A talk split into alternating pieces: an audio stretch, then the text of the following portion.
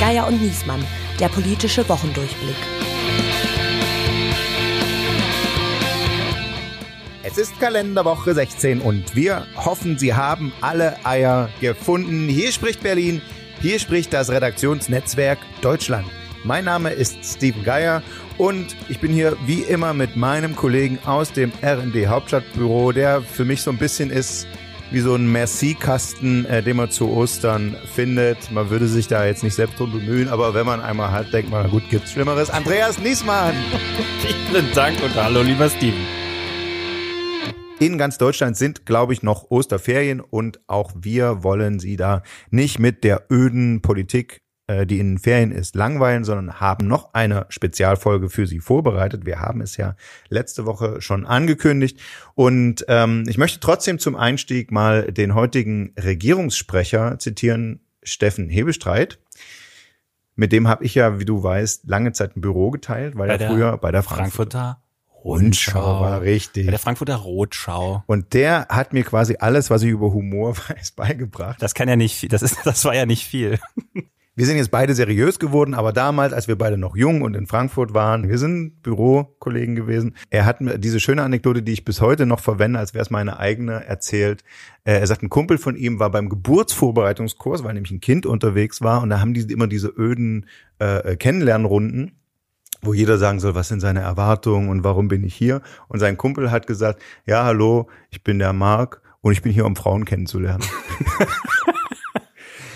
und, warum erzähle ich das jetzt? Weil wir ja bekanntlich nominiert sind für den Deutschen Podcastpreis. Und für mich ist das ein bisschen so wie zum Geburtsvorbereitung, mal so zu gucken, wer sonst noch unterwegs, was sonst noch unterwegs ist, wer sonst noch so da ist. Ich bin eigentlich nur da, um andere Politik Podcaster kennenzulernen. Wir brauchen Gäste, da können wir mal gucken, wer macht noch einen guten Politik-Podcast, kann den mal einladen. So. Steven, Steven, Ja. netter Versuch. Sag doch einfach den Leuten, du würdest dich freuen, wenn sie Hm, Würde mich freuen. Für uns abstimmen beim Deutschen Podcastpreis Podcast in der Kategorie Politik. Gehen Sie bitte zu www.rnd.de slash gun oder gucken Sie in die Shownotes. So, war das so schwer? Naja, ich würde lieber zu unserer heutigen Folge kommen. Sie haben ja schon im ersten Teil gehört, wie wir mit dem Satiriker und Medienkritiker Oliver Kalkofer über Komik in Kriegszeiten gesprochen haben. Und in dieser Folge geht es vor allen Dingen über die Auswirkungen des Krieges auf die Popkultur und ehrlich gesagt, das wurde noch lustiger. Oliver, wir haben ja schon darüber gesprochen, dass Satire und Comedy durchaus schon Politiker zu Trotzreaktionen gebracht haben. Also Donald Trump will Präsident werden zum Beispiel. Oder politische Krisen und Eklats zwischen Staaten ausgelöst haben, wie Erdogan droht, die Flüchtlinge durchzuschleusen. Oder diese Krisen zumindest verschärft haben. Heißt das eigentlich, dass Comedians vorher immer darüber nachdenken müssen, welche Folgen äh, ihr Sport haben kann? Also wenn man als wenn man als Satiriker in welcher Form auch immer sich Gedanken machen müsste, ob äh, mal welche politischen Konsequenzen man damit hat, dann würde keiner mehr auftreten, dann würde auch keiner mehr sprechen, denn äh, das ist ja auch etwas anderes. Ein Satiriker oder ein Humorist arbeitet ja in erster Linie nicht im Politischen, sondern im, sag ich mal, der spricht mit dem Volk und der spricht mit den Menschen, äh, um die sich die Politiker wiederum kümmern. Und die müssen sich um den Rest kümmern. Und ich glaube, das, das darf man nicht, also man darf das da nicht über, man darf es nicht überschätzen und man darf denen auch nicht eine Verantwortung übergeben, dann in dem Fall, die sie niemals einlösen können, weil das wäre auch in dem Fall unfair. Also das, das äh, da will ich auch von weg. Also ich werde, ich habe auch nie gedacht, dass ich mit irgendeiner Rede oder mit einem Sketch oder mit irgendetwas die Welt verändere. Das ist ja auch immer das. Glaubst du, Putin geht, weil du das sagst? Äh, Nö, natürlich glaube ich das nicht. Es ist nicht irgendeine eine Geschichte, aber es ist doch am Ende ist es doch die Summe der Dinge, die man Ja. tut. Also politische Witze sind in Diktaturen ja nicht zufällig verboten. Das ist ja überall so. In der DDR Eben. waren politische Witze verboten. Putin Überall. hat jetzt, äh, es gab so einen offenen Brief von 250 russischen Comedians, äh, Ja. die ein Kriegsende gefordert haben in der Ukraine. Diese Botschaft ist gelöscht und die haben wahrscheinlich alle Ärger bekommen. Also es ist nicht so, dass man sagt, ach, diese Clowns, lass die Nein, machen. das- ne? Also ist es nicht, sondern das, das- sind äh, gefährliche Ideen, die dadurch zirkulieren. Ein Witz zirkuliert ja sogar noch besser als ein Pamphlet. Genau, man weiß es ja. Es gibt also das, das ist ja auch in der Geschichte hat sich das ja auch immer wieder gezeigt, dass ein guter Witz äh, sehr viel mehr in kurzer Zeit offenlegen kann oder erklären kann und eine, auch eine Waffe sein kann. Humor kann auch eine Waffe sein. Es ist aber im Normalfall sollte eben auch Humor nie eine Angriffswaffe sein, womit man Leute einfach verletzt und womit man irgendwo rangeht und, und äh, Leute zum Weinen oder äh, bringt oder, oder äh, ihnen die Ehre äh, zerstört oder äh, sonst was. Aber es kann auch sehr gut eine Verteidigungswaffe sein. Und Humor kann ja auch sogar etwas sein, was Verständnis selbst mit Opfern für, äh, fördert. Ja, also du, ja. du kannst natürlich jetzt irgendwie ähm, nach Auschwitz fahren und dir die ähm, Ausstellung äh, in der KZ-Gedenkstätte dort anschauen und natürlich wird man da auch eine wahnsinnige äh, Empathie und, und, und Betroffenheit und, und ja, erschlagen angesichts dieses Leides haben. Aber man kann sich auch den Film von äh, Roberto Benini angucken, mhm. äh, das, das Leben ist schön, der sich ja auch auf eine humorvolle Art mit dem Alltag im KZ auseinandersetzt und am Ende heult man trotzdem Rotz und Wasser, ne, dieses Films. Genau. Also weil, weil er es irgendwie schafft, ich kann es gar nicht beschreiben wie, aber er trifft diesen Ton so dass es nie unwürdig ist für die Opfer und äh, man gleichzeitig sich so ihnen so wahnsinnig nah fühlt, also viel näher, als wenn man äh, durch so eine Gedenkstätte läuft. Das, ähm ja, man, man darf auch eins halt nicht nie vergessen, Humor ist eben und, und Lachen ist eine Emotion mhm. und das ist ein Gefühl. Und das ist ein Gefühl, was, wodurch man sich A, einerseits sehr gut fühlt und was Freude und, und äh, ein positives Gefühl erwecken kann. Und es ist aber auf jeden Fall auch, es kann eben auch sowas wie so ein, so ein kleines Erweckungsgefühl sein. Also ein Witz kann einfach nur lustig sein und du lachst und das ist dann eine gewisse Art der Entspannung. Aber es kann eben auch so ein Ne, so ein, mhm. plötzlich mhm. habe ich etwas verstanden. Mhm. Ich habe darüber gelacht. Und deswegen ist es ist ja auch nicht ohne Grund, dass jetzt, es hat bei uns eben gedauert, aber dass eben auch die, die ähm, satirischen, äh, die, die äh, politisch-satirischen Formate von Heute Show, Extra 3, Böhmermann äh, etc.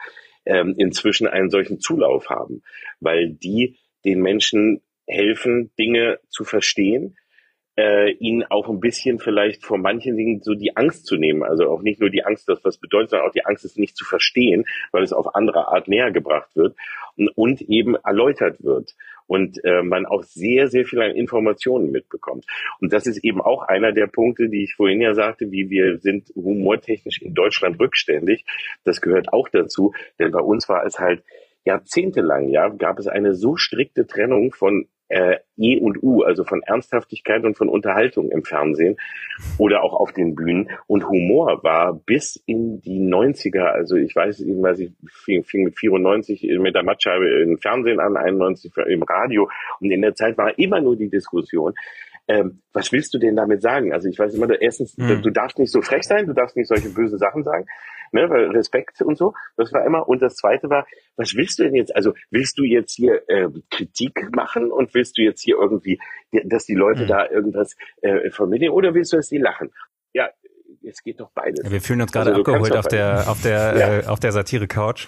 Ja. Das, das Problem in Deutschland tatsächlich, es gab politisches Kabarett von Dieter Hildebrand äh, für den Studienrat und es gab Otto, ähm, ja. wo Susis Föhn gesprochen hat. Ja. Und irgendwie dazwischen, äh, äh, die haben sich gegenseitig so irgendwie verachtet, glaube ich. Richtig, du warst entweder, du hattest Kabarett, war äh, seriös, aber nicht besonders lustig. Und ja. du hattest anderen, die waren lustig, aber hatten keinen Inhalt. Mhm. Und das war immer, und das war gegeneinander. Und das durfte sich nicht, also da gab es damals keine Schnittmenge. Es gab Kabarett und es gab Blödelei. Mhm, Ulk, genau, Ulknudeln und Blödelbarden und so. Also man hat das wirklich Humor, war was Doofes. Man muss fast sagen, dass Rudi Carell, äh, der kein Deutscher war, aber in Deutschland ja. ein Superstar, ähm, eigentlich damit angefangen hat mit dieser Wochenshow. Das ist ja eigentlich vor unserer Zeit, aber das war schon so ein bisschen äh, Daily Show und und und ja, Heute Show. Ja, stimmt. Äh, er hat auch einen politischen Skandal ausgelöst, weil der Ayatollah äh, Büstenhalter zugeworfen bekommen hat in seinem Zuschnitt. Da haben die, äh, die Mullers damals eine Entschuldigung von der Bundesregierung gefordert. Guten Abend, meine Damen und Herren. Im Konflikt zwischen der Bundesrepublik und Iran um die ARD-Fernsehsatire Rudis Tagesschau beharrt Teheran auf einer Entschuldigung Bonds. Die Bundesregierung indessen ist darum bemüht, dass sich die Empörung der iranischen Führung über die satirische Darstellung von Ayatollah Khomeini nicht zu einer Staatsaffäre ausweitet. Zu dem Konflikt zwischen Bonn und Teheran hat sich heute auch der außenpolitische Sprecher der Grünen Schidi geäußert. Der iranische Botschafter solle sich zunächst einmal darum kümmern, dass die Hinrichtungen in seinem Land und auch der Golfkrieg aufhörten und sich nicht über Damenunterwäsche in Kabarettsendungen der Bundesrepublik ereifern. Hat denn schon jemand Witze über den aktuellen Krieg in der Ukraine gehört und kann ihn also, jetzt erzählen. Ein Kollege hier aus dem Büro, den ich jetzt nicht näher nenne, hat mir einen erzählt. Ich kann den jetzt mal. Hau raus, komm. Wladimir Putin fährt nach dem russischen Sieg durch die Ukraine. Er hat's eilig, er will zur Siegesparade nach Kiew und er gibt seinem Fahrer die Anweisung, ordentlich aufs Gas zu drücken. Ähm, der Fahrer macht das und auf einmal läuft ein Schwein über die Straße und das Schwein wird überfahren und es ist tot.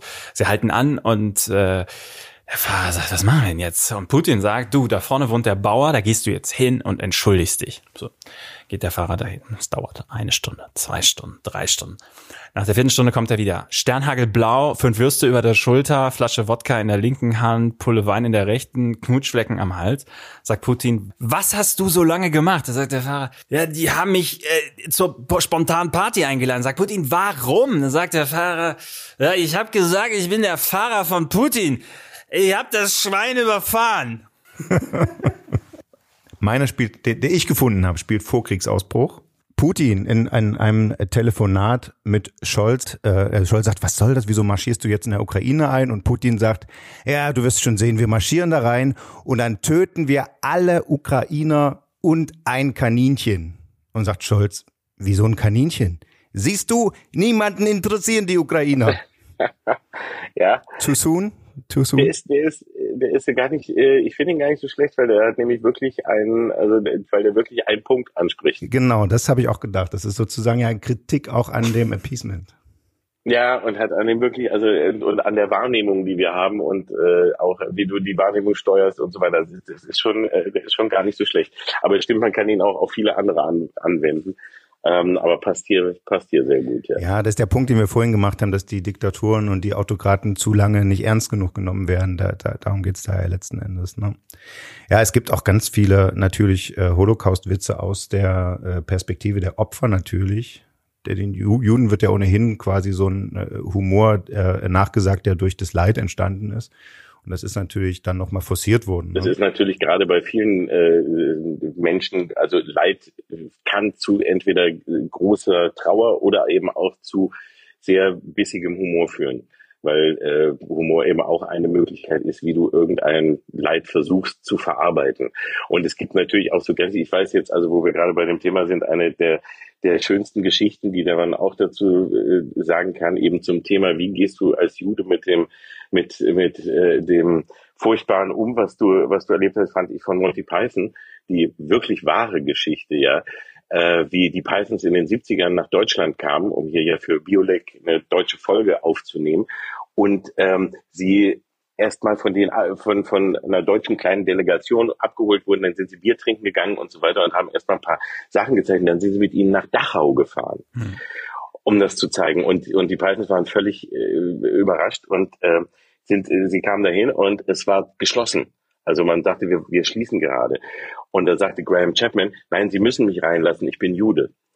Und das war, und alle haben sehr gelacht und zwar, und man hat sie reingelassen, ist der Witz. Also sie haben dann eine Führung wirklich noch ja, bekommen. Aber das ist eben genau der Punkt, wo du siehst, wie du mit, mit dem umgehen kannst und plötzlich den, wie ein Bumerang äh, mhm. natürlich da auch einen Schlag in den Magen setzen kannst. Also passt es, äh, äh, Ricky Gervais hat ähm, in dieser Seinfeld-Show, wo die äh, mit Autos äh, Kaffee trinken fahren, ähm, yeah. äh, Seinfeld ist ja in dem Fall da jüdisch äh, äh, Gervais nicht, ist Brite, ja. hat aber den Witz erzählt, dass ein Holocaust-Überlebender zu Gott kommt und ihm einen Holocaust-Witz erzählt.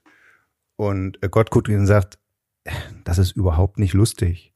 Woraufhin der Überlebende sagt, ich glaube, man muss einfach dabei gewesen sein. ja, ist auch fies, aber ist in dem Falle auch, äh, auch sehr treffend. so ähnlich, ja. ja. Nun ist es immer wieder so gewesen, dass Entertainment ein, ein politischer Faktor werden kann oder umgedreht, äh, Entertainer werden Politiker. Äh, bei Arnold Schwarzenegger war das ja so, der ist ja zuerst zum kalifornischen Gouverneur geworden, dann hat er aber wieder geschauspielert und er hat ja eine riesige Fanbase in Russland und hat jetzt ein Video veröffentlicht in Social Media, wo er sich an seine russischen Fans wendet. I was in the audience when Yuri Petrovich Vlasov won the World Championship title becoming the first human being to lift 200 kilograms over his head. The strength and the heart of the Russian people have always inspired me. And that is why I hope that he will let me tell you the truth about the war in Ukraine and what is happening there. Kann das was bringen? Ja, ich glaube ja. Trotz ich der glaube, russischen Propaganda, die ihn sicherlich als, als äh, amerikanischen Schurken hinstellen werden. Natürlich, und natürlich werden das auch einige vielleicht glauben, aber andere vielleicht auch nicht. Man muss ja immer äh, eins sehen, und das ist auch der, der Punkt, also wie, wenn man ja jetzt davon äh, darüber über ge- Hauptmann generell redet, wie ist das, wenn irgendwelche Stars die, oder Prominente, die irgendwie aus der Unterhaltung kommen, dann in die Politik gehen. Das kann ja das kann äh, in jede Richtung gehen. Ne? Ich meine, bei Zelensky sehen wir jetzt, dass ein Comedian, ein vorheriger Comedian wirklich zu einer unfassbaren Leitfigur werden kann, der eigentlich eben mal zeigt, wie man in so einer Krise damit umgehen kann und wie man vor allem mit den Menschen sprechen kann. Und da sieht man, Politik ich glaube, was wir in Deutschland haben, ist ein, ein, ein echtes Problem. Politik wird hier nur als ein rein sachliches, äh, als eine, eine rein sachliche Arbeit gesehen, wo es, wo man nicht mit Menschen zu tun hat und wo es auch nicht darauf ankommt, Menschen diese Politik zu erklären, sondern man macht die. Und was uns fehlt und was einfach in vielen Politikern fehlt, ist die Ansprache. Und ja, es gibt auch das Gegenteil. Es gibt auch einen Trump, der nur mit Emotionen spielt und wo man eben sieht, wie es, wie es laufen kann, wenn es schief läuft. Und der kommt, kam eben auch, der war nicht als Geschäftsmann bekannt, sondern den Amerikanern hauptsächlich als Reality-Star. Ja, also das heißt, er kam auch und hat diesen Populismus genutzt, um Leute auf die dumme Art zu manipulieren. Da sieht man, was das andere extrem sein kann. Also zu viel Emotion und kein Inhalt. Aber es wird von sehr, sehr vielen unterschätzt, wie wichtig eine vernünftige Ansprache und auch ein emotionales Mitnehmen der Menschen ist und ein Verstehen. Und wenn die Menschen etwas verstehen und fühlen und begreifen können, dann glaube ich, dass sie auch viel besser damit umgehen können. Also ich finde zum Beispiel jetzt sehr beeindruckend momentan gerade, wie Habeck äh, sich verhält, weil der spricht und er erklärt die Sachen und der ist ehrlich und du merkst zum Teil, wie schlecht es ihm dabei geht. Also dass er nach Worten sucht und, äh, und so, aber er sagt die Wahrheit. Also so hast du das Gefühl, der sagt, der, der redet nicht, das redet nicht schön und er sagt das so und er sagt, oh, es äh, Das ist witzig, ja. ist eine scheiß Situation. Ne? Ich wollte so, den Punkt, ich wollte den Punkt gerade machen. Ich finde, Habeck Ja. ist die Überraschung dieser der letzten Ja. zwei Wochen, wie er kommuniziert. Also das finde ich spektakulär. Ich Also auch. auch, wenn, wenn man ihm dann, ne, wenn er dann bei Land sitzt und dann sagt er ihm, ja, und Katar, die Reise zu den Scheiß, und dann sagt Habeck, naja, pf, was habt ihr in eurem Tank? Ja, habt ihr da vielleicht Öl von den Kopfabsaudis drin und äh, schmiert ihr euch vielleicht alle Hackepeter irgendwie aus dem äh, äh, aus der Massentierhaltung auf euer Brötchen und äh, Ja. wo, wo war ihre Sondersendung da, Herr Lanz?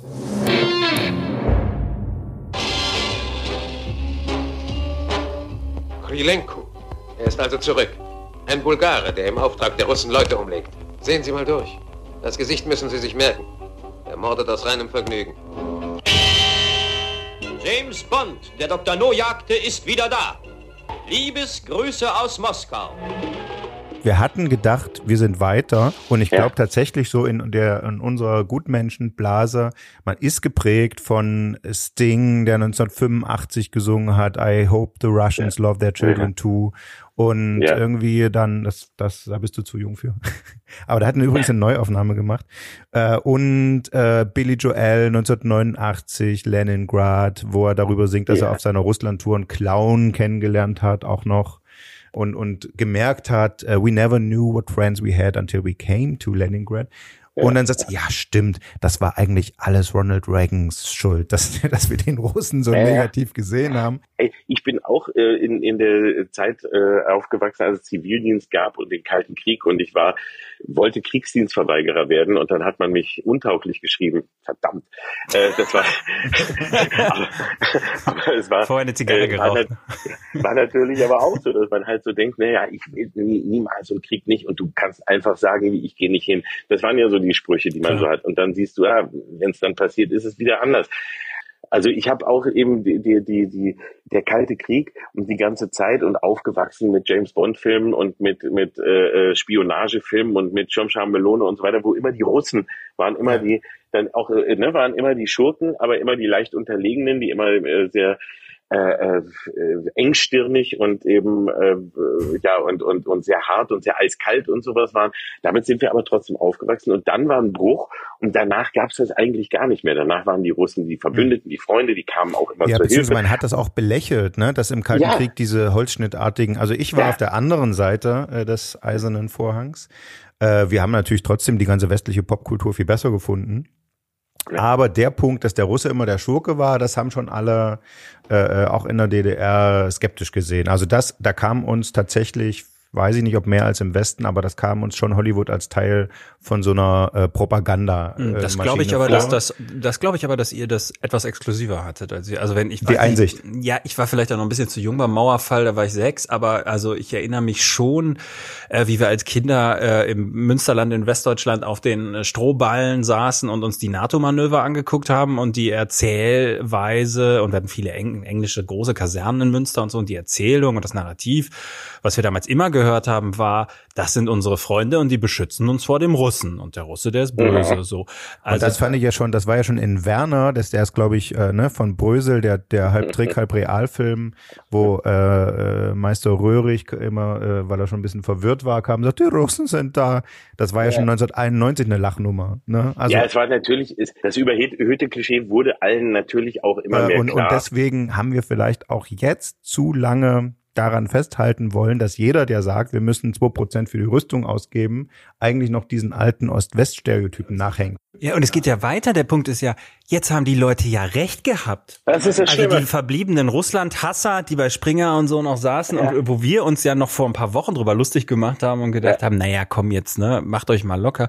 Und ich meine, und das ist wirklich ein kultureller Bruch, glaube ich, auch in dieser Geschichte hier, äh, den wir gerade äh, erfahren, äh, dass auf einmal, muss man sagen muss, fuck, die lagen richtig und wir nicht. Naja, was Putin angeht. Aber ja. haben die denn recht gehabt? Ist es denn jetzt wieder so, dass wir jetzt wieder in den ganzen Schläfatz der kommenden 20 Jahre ja. äh, äh, wieder den, den Stereotypen Typen Ivan, äh, äh, der da vergewaltigend durch die Gegend brandschatzt sehen werden? Also ich hoffe nicht, ich hoffe nicht, dass es so weit kommt, äh, dass es also, weil egal wie, jede Stereotype ist scheiße. Also genauso, äh, also in jede Richtung. Aber ich befürchte trotz alledem, dass es so eine, dass es jetzt gerade eine Rückkehr zum Kalten Krieg in nächster Zeit geben wird. Und ich weiß nicht, es kann ein, eigentlich kein Gespräch. Ja, ja, bei Putin ist es ja unstrittig. Aber was ist mit seinen Anhängern und so? Das ist ja das, ist, ist es wieder dieser, Feindschaft zwischen ganzen Völkern oder Blöcken letzten Endes. Ähm, also das ging ja wirklich tief in die Popkultur auch rein. Du hast äh, ähm, Star Trek hier, Raumschiff Enterprise vorhin als Beispiel für so eine Nazi-Welt genannt, aber ja. äh, sozusagen die Hauptgegner des äh, der Sternenflotte waren ja die Klingonen. Ja. Also man muss ja mal sagen, Captain Kirk war natürlich Amerikaner und, und Chef an ja. Bord. Und der ja. Russe hat unter ihm gearbeitet, aber immerhin im gleichen Team, der, der echte Russe. Ja. Chekhov. Ja. ja. Äh, ähm, und aber die Gegner waren die Klingonen und das, was die gesprochen haben, klang schon verdächtig nach Russisch. Ja, es hatte auch sehr viele Parallelen, das muss man natürlich auch sagen. Ich glaube, wir können das im Moment noch gar nicht sagen. Es kommt halt extrem darauf an, wie dieser Krieg in irgendeiner Form irgendwann beendet wird. Weil wir können nicht, auch selbst wenn er jetzt sagt, okay, ich höre jetzt auf, ich fall, äh, hab verloren, ja, ich denke mir aus, ich, ich werde das irgendwie schon noch gut verkaufen für meine Leute und wir machen Schluss und dann ah, kommt da Schwamm drüber. Das wird es nicht geben. Nee. Das heißt, es kann nur ohne ihn weitergehen. Und dann ist die Frage, hat sich hinter ihm, und das wissen wir ja nicht, ein solcher neuer Apparat gebaut in Russland, wo Leute kommen, die seinem Beispiel folgen und das auch wollen, dann sieht es schlecht aus und dann glaube ich, wird es in die Richtung Zweiter Kalter Krieg gehen und oder es kommt jemand, wie eben mal früher ein Gorbatschow oder auch ein Jelzin oder so, der sagt, ja, das ist der falsche Weg gewesen. Das ist natürlich ein ganz, ganz schwieriger äh, mhm. Prozess, der da uns bevorsteht, aber beides ist möglich. Der fähigste Kommandant in der sowjetischen Marine. Ramius hat beinahe deren ganzes Offizierskorps ausgebildet. Er ist schon eine Legende unter den U-Boot-Fahrern. Das gefährlichste U-Boot, das je gebaut wurde. Mit dem Ding könnte man ein paar hundert Sprengköpfe vor Washington stationieren und keiner würde was merken, bis alles vorbei ist. Und wieder spielen wir unser gefährliches Spiel mit unserem alten Gegner, der amerikanischen Marine. Sein Plan ist ein Geheimnis. Ein Mann mit Ihrer Verantwortung spricht vom Ende der Welt. Jagd auf Roter Oktober. Aber sag doch mal, wir haben äh, ja jetzt Stichwort Kalter Krieg äh, dich auch eingeladen als der der Experte für die schlechten und guten Filme. Sag doch mal, was sind denn dein dein oder sag mal deinen liebsten äh, Kalten Kriegsfilm zum Abschluss oder wo der Kalte Krieg sich widerspiegelt? Ja, ich finde Kalter Krieg, also so den, äh, äh, ich habe eben schon ein paar Beispiele genannt, ich finde sowohl James Bond wie auch Goethe Folgen Schirmschein Melone, äh, mhm. eine meiner Lieblingsfolgen davon, die heißt Kennen Sie Snob, war immer mein Lieblingsbeispiel für, für äh, den, den Umgang mit dem Kalten Krieg in den 60ern. Also das hieß, es gab so eine, eine Schule, wo in Wirklichkeit Russen ausgebildet wurden, ähm, und sich aber tarnten als Engländer und äh, es war eine dritte Macht, die Weltmacht werden wollte und die beiden gegeneinander ausspielte. Das fand ich ein wunderbares Beispiel, weil da wurde, wurden beide Klischees ja. auf so tolle Art, also die Engländer wurden lächerlich gemacht, die Russen wurden lächerlich gemacht und man traf sie in der Mitte und das fand ich echt großartig. Da gibt's ein paar gute. Ähm, habe ich jetzt gerade auch mal wieder Top Secret gesehen aus den 80ern, was ja auch so, wo, wo die DDR äh, ja eigentlich also sowjetisch, äh, aber nicht als als äh, äh, russische Macht gesehen wurde, sondern eben äh, eigentlich Nazi-Deutschland äh, dann darstellte und da dann so eine so ein ganz verqueres Bild entstanden ist. Das ist amerikanisch. Äh, das ist amerikanisch. Ja. Also ich, da gibt es sehr, sehr viele Beispiele. Es gibt ganz furchtbare Beispiele, äh, wenn wir mal Chuck Norris Invasion USA oder die Rote Flut oder ähnliches, was dann mhm. so ähm, Invasionsgeschichten sind, die jetzt einem allerdings auch ein bisschen schwer im Hals stecken bleiben, ja. weil man dann so sieht wie, oh, ja, wo ist Chuck Norris, wenn man ihn braucht? Ja. Ich glaube, Rambo 2 und 3 war ja auch das, wo er die Sowjets wegnietet. Allerdings in Afghanistan, also wie sich später rausstellt, auf Seiten der späteren Taliban. Also da ja. sieht man, dass US-Außenpolitik auch in Form von Rambo nicht, nicht immer aufgegangen ist. Nein, nein, nein, das ist auch nicht und das wollen wir auch nicht und das waren auch keine guten Beispiele und da gibt's ganz viel Furchtbares und es gab eben auch, oder, oder bei Schläferz hatten wir einen Film, der was dann auch so kalter Krieg in, in, äh, in, aus deutscher Sicht, weil es gibt einen Agentenfilm, Mr. Dynamit, morgen küsst dich der Tod, äh, mit, mit Lex Barker als oh. deutschem BND-Agenten, oh. Bob Urban. Und da gab es eine ganze Buchreihe von und da wollte, wollte äh, nämlich eigentlich Deutschland einen deutschen Top-Agent neben James Bond aufbauen und der BND hat den Film sogar mitproduziert. Nein. Die haben Geld gegeben. Es gibt dazu Studien, kann man die selber einsehen, mhm. wie Mr. Dynamit eigentlich eben wie der BND äh, seinen eigenen James Bond-Mythos aufbauen wollte. Ja. Mein Name ist Urban. Bob Orban. Ja. Und das ist voll in die Hose gegangen. Ein wahnsinnig geiler äh, Schneefanz war das, weil der wirklich also gezeigt hat, was, also jedes Land wollte das. Äh, also ich, ich hoffe sehr für uns alle, dass das echt nicht dahin wieder zurückgeht, ähm, weil genau das, was wir jetzt Jahrzehnte aufgebaut haben, nämlich nur den Versuch, das waren nicht die Menschen, also wir sind jetzt so dabei, das ist so in, in, letzter, in, in den letzten Jahren ist es sehr schnell in vielen Aspekten sehr korrekt geworden und man denkt immer, das war schon immer so. Und viele junge Menschen verstehen gar nicht, ähm, wie viele Jahrzehnte es ganz anders war und wie grausam wir überhaupt miteinander umgegangen sind. Und das heißt, egal, ob es jetzt um Nationalität oder Geschlechtsbewusstsein oder was auch immer äh, geht, Aussehen, ach, was weiß ich. Wir waren, also Menschen waren immer dabei, als besser, der eine wollte sie immer als besser ansehen als der andere und man wurde aus irgendwelchen Gründen, Gründen wurde der andere abgelehnt. Und es war nur eine Zeit, wo man hoffte, das passiert nicht mehr so sehr, nicht mehr so extrem durch Gewalt und nicht mehr so national, global gesehen oder sonst wie. Und man hofft, es wird irgendwann wie bei Star Trek, dass es die Vereinten Föderationen gibt und mhm. die sind ganz vernünftig und wollen ne, liebevoll, dass die Menschen miteinander umgehen, sie greifen ja. Wir sind noch weit entfernt. Das ist das traurige Fazit. Ja. Ja, oder wir hoffen zumindest, dass es so wird wie bei Billy Joel 89, als er da singt, dass die Leute in Leningrad auch nur sich durchwursteln wollen und ähm, ja, das eben, wie gesagt, diesem Clown Viktor Rasinov gewidmet hat, der ihn quasi zu dieser Einsicht gebracht hat, den er in, in der damaligen Sowjetunion kennengelernt hat. Ich habe mal geguckt, was aus ihm geworden ist, aus dem Clown Viktor, aus dem Lied Leningrad. Er hat äh, Billy Joel tatsächlich nochmal in New York getroffen bei einem Konzert äh, 2015 oder sowas und danach hat er tatsächlich einen Instagram-Account eröffnet, wo er zuletzt jetzt äh, in den letzten Tagen dieses Jahres äh, tatsächlich auch den Krieg kritisiert hat. Ähm, also einer der Russen, der auf der Seite gegen Putin stand und der als letztes Posting ein Foto gepostet hat, das ihn zeigt mit einer Hälfte traurig und einer Hälfte als lustigen Clown geschminkt, das auch im Video zu Leningrad auftaucht, mit dem Hinweis, Leute, das wird wohl das letzte sein, was ihr bei Instagram von mir lest, denn das wird jetzt hier abgeschaltet. Ich hoffe, wir sehen uns danach wieder und äh, ich schicke eine Umarmung an alle. Und mit diesem traurigen Clown müssen wir diese Folge beenden. Wir danken fürs Mitmachen Oliver Kalkofe. Vielen, vielen Dank. War sehr schön bei euch. Guckt euch alle im Sommer die kultigsten Filme an und dann wieder ab Herbst die schlechtesten und dann drücken wir alle die Daumen, äh, dass dann auch die Weltlage sich schon wieder gebessert hat. Danke an Olli Kalkofe und danke an alle fürs Zuhören und bis bald. Tschüss. Tschüss.